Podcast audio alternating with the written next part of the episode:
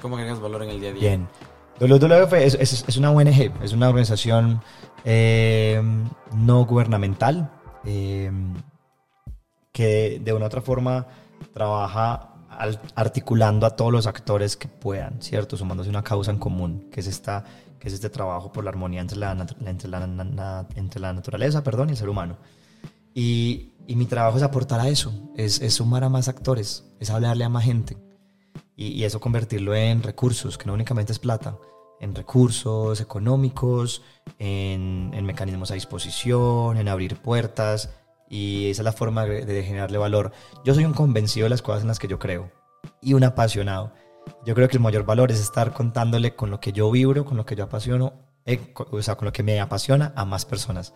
Y al contarle eso a las personas, intento impregnarlos para que también se conecten a esto. Y si les resuena y si les hace sentido, es sumar a más personas en su rol.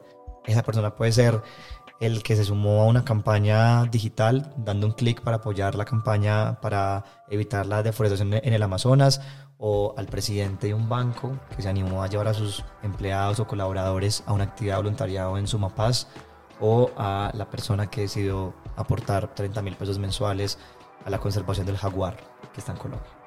Y eso solamente lo hago con, con eso, contándole que yo creo en esta causa y que si, que si yo creo, ellos también pueden creer y pongo a disposición mi pasión porque, por creer que esto puede ser mejor.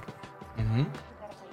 Al final del día es algo, es algo muy humano, ¿no? Y, el- el- y las historias nos han acompañado durante todo el transcurso de la humanidad y es de esa confianza que, que se está viniendo al final del día. El ser humano se, se, se forma por eso, por, por las historias que nos contamos y, y por lo que creemos y para poder creer hay que tener que contarlo. Ujú.